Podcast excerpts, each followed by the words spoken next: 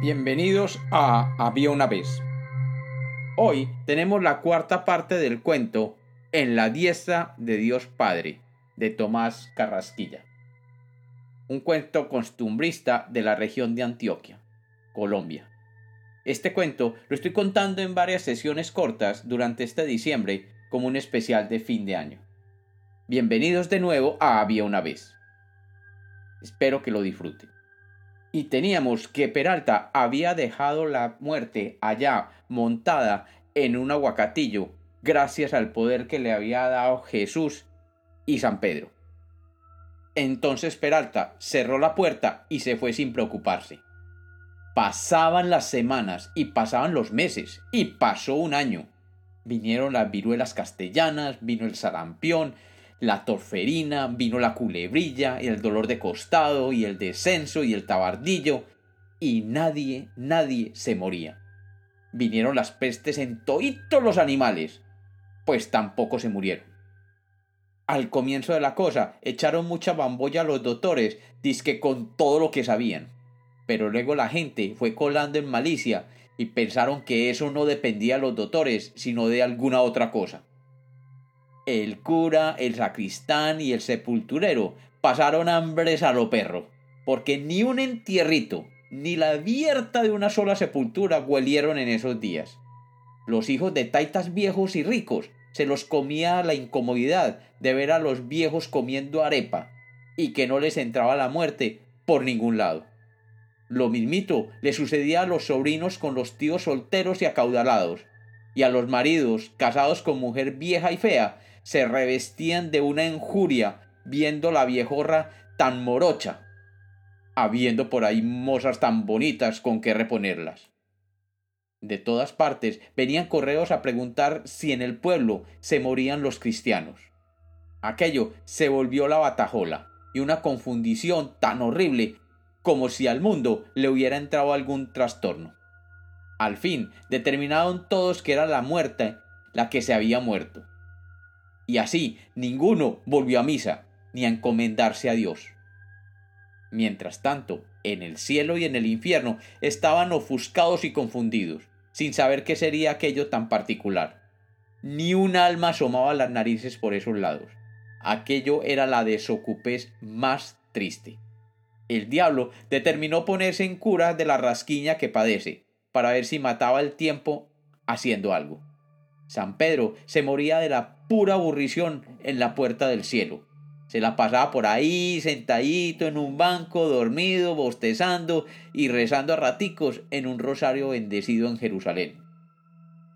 Pero viendo que la molienda seguía, cerró la puerta, se coló al cielo y le dijo al Señor, Vea maestro, toda la vida le he servido con mucho gusto, pero ahí le entrego el trabajo.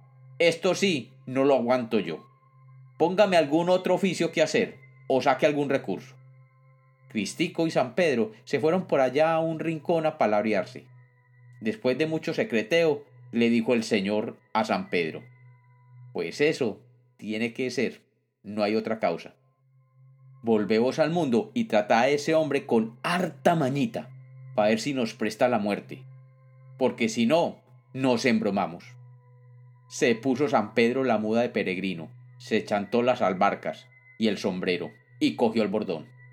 Había caminado muy poquito, muy poquito, cuando se encontró con una tisba que mandaba el diablo para que vigilara por los lados del cielo, a ver si era que todas las almas se estaban salvando. ¡Qué salvación y qué demontres! le dijo San Pedro, si esto se está desacabando. Esa misma noche, casi al amanecer, llovía agua a Dios misericordia y Peralta dormía quieto y sosegado en su cama. De pronto oyó que le gritaban desde afuera Abrime Peraltica por la Virgen, que es de mucha necesidad. Y se levantó Peralta y al abrir la puerta se topó mano a mano con el viejito que le dijo Hombre, no vengo a que me desposaba tan solamente.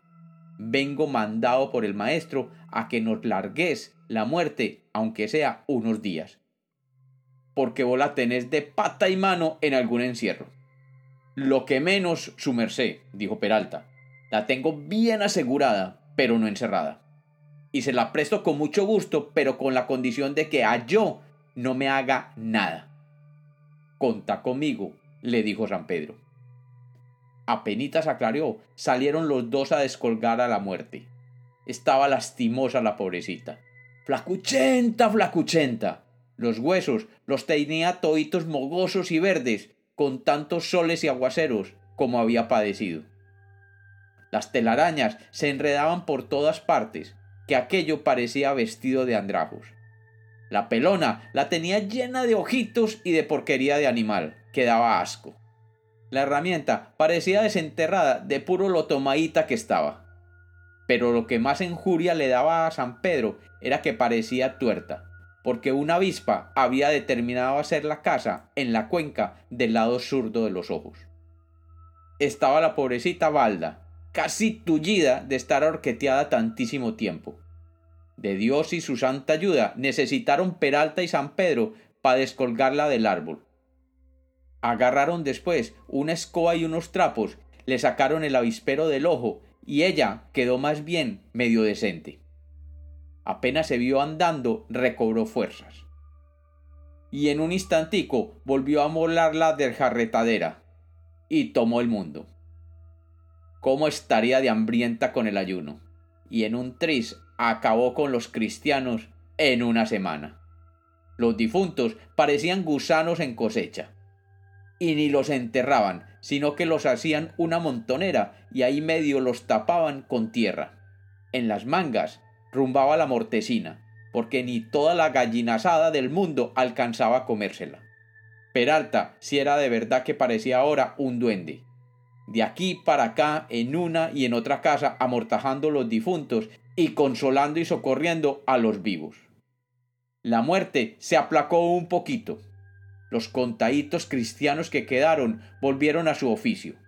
Y como los vivos heredaron tanto caudal y el vicio del juego volvió a agarrarlos a todos, consiguió Peralta más plata en esos días que lo que había conseguido en otros tiempos. Hijo de pucha si estaba ricachón ya no tenía dónde acomodarla. Y hasta aquí llegamos por hoy. Continuará. Y como los cuentos nacieron para ser contados, este es otro cuento de Había una vez.